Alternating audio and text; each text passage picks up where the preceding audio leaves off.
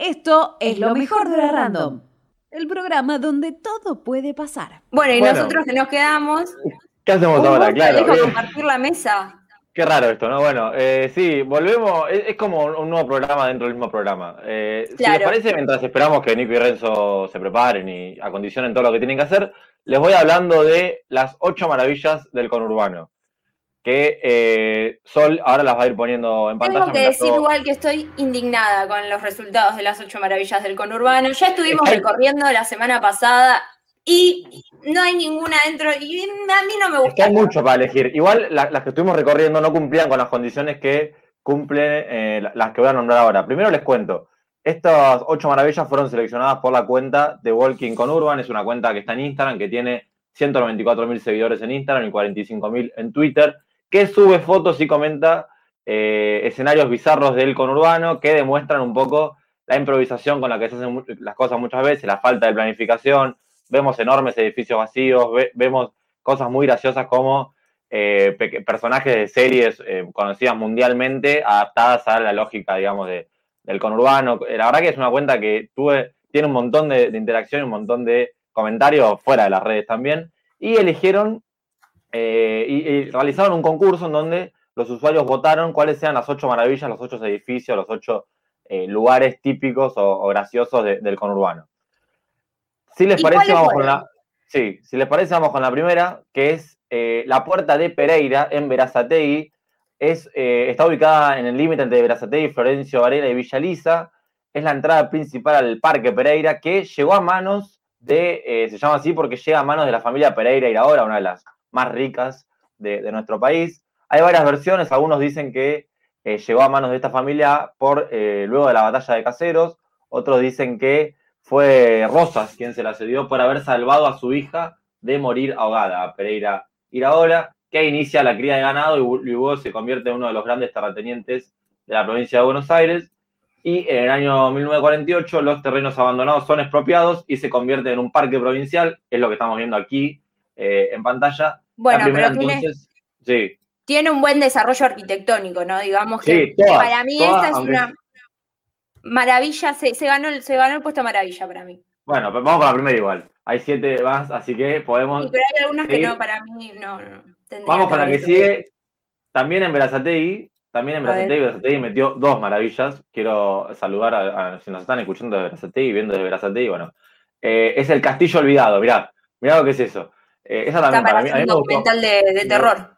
Sí, me gustó mucho esa porque hoy en día es un predio que se utiliza como campo de deportes y colonia de vacaciones de la municipalidad de Berazategui. Pertenece a la familia Ayerza, relacionada con la élite económica local, que se dedica bueno, a la cría de caballos y, y otras actividades. Y vendieron la propiedad a la textil, eh, a la empresa textil eh, Sniafa, que quebró en 1980 y hoy, como les decía, es un predio que se utiliza como, como campo de deportes.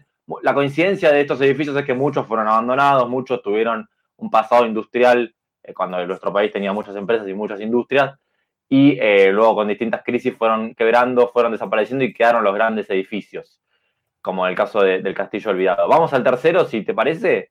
Sí, Eh, es un boliche el tercero, eh, un, Mm. un ex boliche porque ya claramente no funciona. No, es la-. Sí, Daytona se llama, o la Estatua de la Libertad de Quilmes, o la, eh, bueno, el boliche de la libertad, pongan el nombre que quieran. Es, eh, fue un boliche icónico en los años 90 en Quilmes, también se llamó eh, La Mira, Metrópolis y Metro Disco.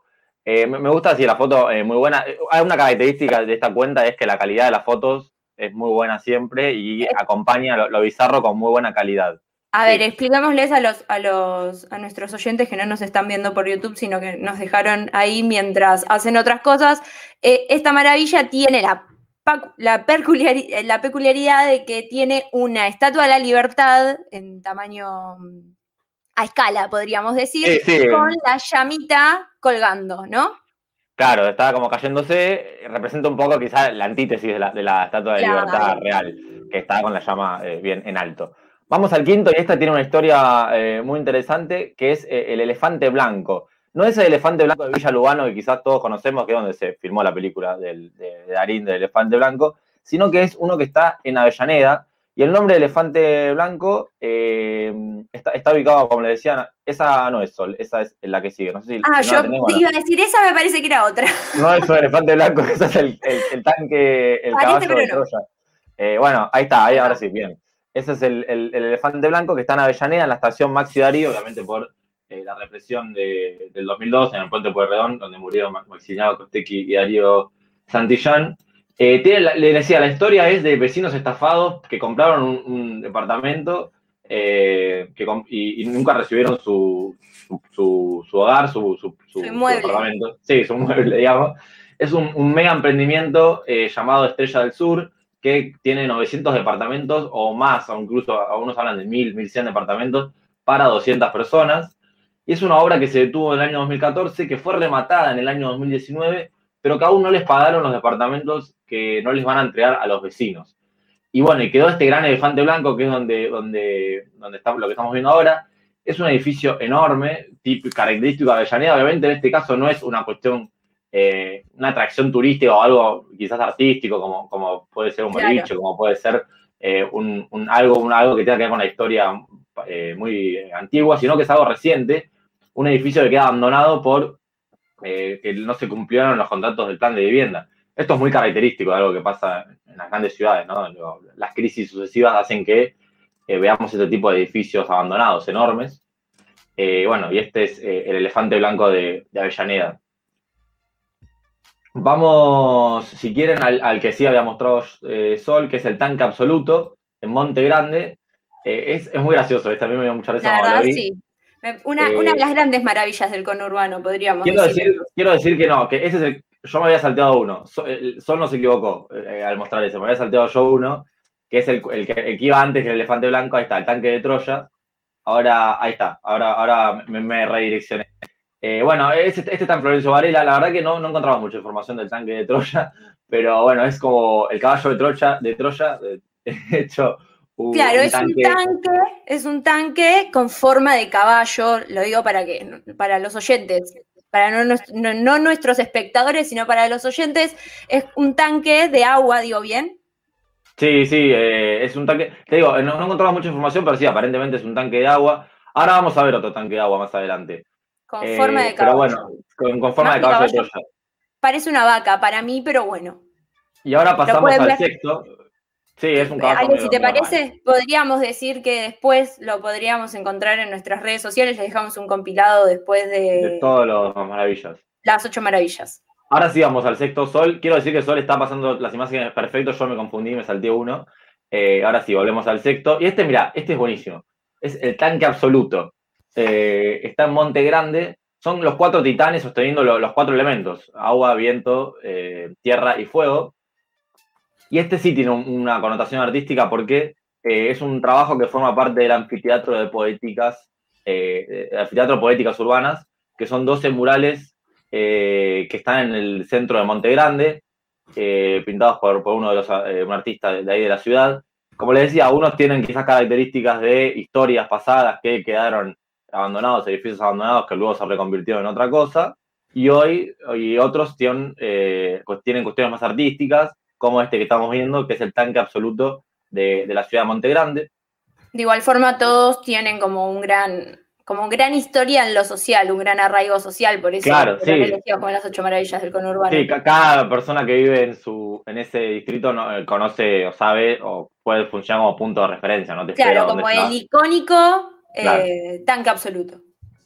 Y ahora vamos al séptimo, que es la pava de Goliat. Este es buenísimo, a mí me gustó mucho también. Este es una pava gigante, un tanque de agua con forma de pava. Y este tiene una historia muy particular porque eh, está ubicado en, Villa Rafo, en 3 de febrero, ahí, lo estamos viendo. Eh, y es un señor que, que, tuvo un emprendimiento de pavas, pero que responde también a, una competencia que hacían los vecinos de esa época, en, más o menos en la década del 50. La comunidad de inmigrantes italianos tenía una competencia por ver quién tenía el mejor tanque de agua. Y en los partidos de 3 de febrero de San Martín eh, podemos ver tanques de cohetes, helicópteros, zapatos, sifones, bueno, un montón de, de, tanques de agua con formas particulares. Bueno, acá nos dice, mientras se prepara, que en Moreno hay uno que tiene forma de sifón de soda.